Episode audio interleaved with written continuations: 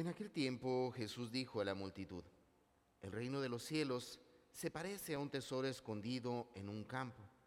El que lo encuentra lo vuelve a esconder y lleno de alegría va y vende cuanto tiene y compra aquel campo. El reino de los cielos se parece también a un comerciante en perlas finas, que al encontrar una perla muy valiosa, va y vende cuanto tiene y la compra.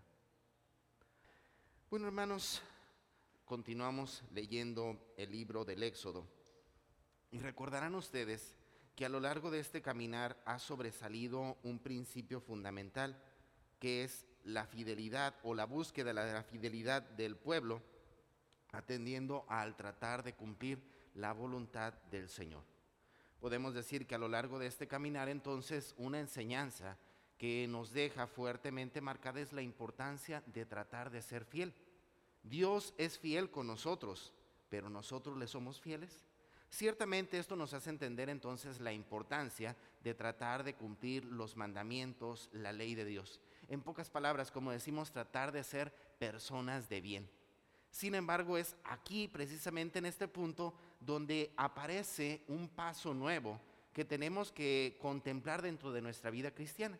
¿Y a qué me refiero? Bueno, un personaje fundamental que aparece en este nuevo caminar en torno al Éxodo, tenemos que reconocer que es Moisés, ¿verdad? Y lo más curioso de la figura de Moisés es que Moisés no solamente era una persona fiel, sino que era llamado amigo de Dios. Prácticamente Moisés era el único que tenía la oportunidad de estar cara a cara delante de Dios. ¿Y por qué digo esto? Bueno, hermanos, es que en la vida cristiana no solamente se trata de ser fieles.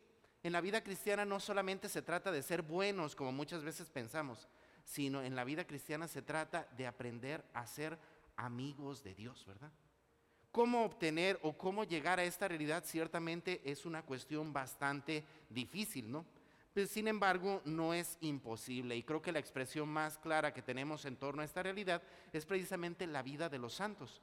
Los santos no fueron personas solamente que se caracterizaron por tratar de ser fieles a Dios, sino que lograron entablar una verdadera relación de amistad con Dios. Y un elemento fundamental que sobresale en, la vida de Moisés es precisamente ese encuentro personal que Moisés tenía para con Dios. Escuchamos el día de hoy cómo nos, nos cuenta este, el pasaje que Moisés cuando se acercaba a Dios, era tal el encuentro que tenía que prácticamente su rostro quedaba resplandeciente, ¿verdad? Decían que él en un principio ni cuenta se daba, llegaba y platicaba con la gente. Y bueno, pues él como si nada, él tratando de compartir lo que Dios le había comunicado, pero la gente inmediatamente se daba cuenta pues de que lo que estaba compartiendo era cosa de Dios. ¿Y por qué? Porque aunque es verdad, eran palabras humanas, pero su rostro estaba resplandeciendo. A tal grado que, bueno, más adelante tiene que cambiar algunas actitudes a tal grado de tener que traer velo en su cara mientras este, estaba con las demás personas. Sin embargo, hermanos, aquí aparece otro elemento fundamental. La verdadera amistad con Dios da como resultado la transmisión, la irradiación del rostro mismo de Dios. ¿Y a qué me refiero? Pues un elemento fundamental que constantemente cuestionan en la vida de nosotros como cristianos, que es la falta de testimonio. Entonces, hermanos, no solamente se trata de ser fieles, de cumplir los mandamientos de Dios, sino que tenemos que llegar a ser amigos de Dios.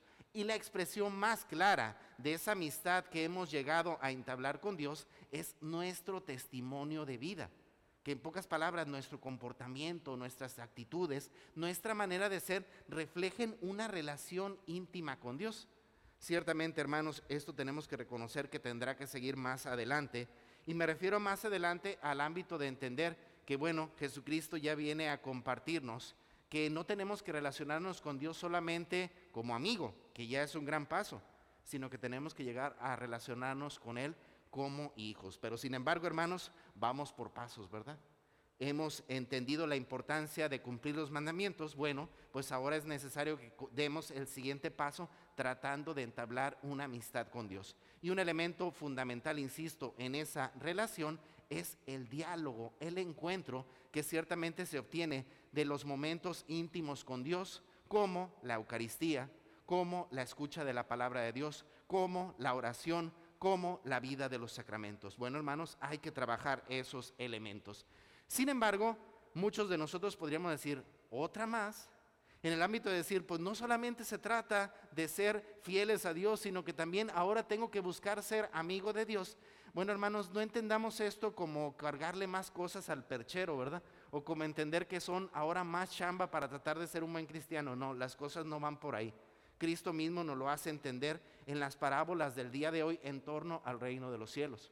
¿Y a qué me refiero con esto? Bueno, quien encuentra un tesoro se da cuenta que en realidad todas las demás cosas no valen nada y es capaz de deshacerse de todo lo que tiene por obtener ese tesoro. Hermanos, esa es la amistad de Dios. Buscar entablar una relación de amistad con Dios no es cargarle más chambas, no es cargarle más escapularios, no es decir ahora tengo que rezar más, no es decir ahora tengo que estar este, participando en más grupos o en comunidades. No, no, no, no, no. Al contrario, quien comienza a descubrir la amistad de Dios, se da cuenta que todas estas cosas en el fondo son pequeñeces en la búsqueda de llegar al tesoro más grande que es Dios. Bueno, hermanos, pues pidamos a Dios que nos ayude a contemplar ese tesoro, esa perla preciosa, y que al contemplarlo nos ayude a no solamente quedarnos en el ámbito de ser personas de bien, que ya es un gran paso, sino dar el siguiente paso a tratar de ser verdaderos amigos de Dios.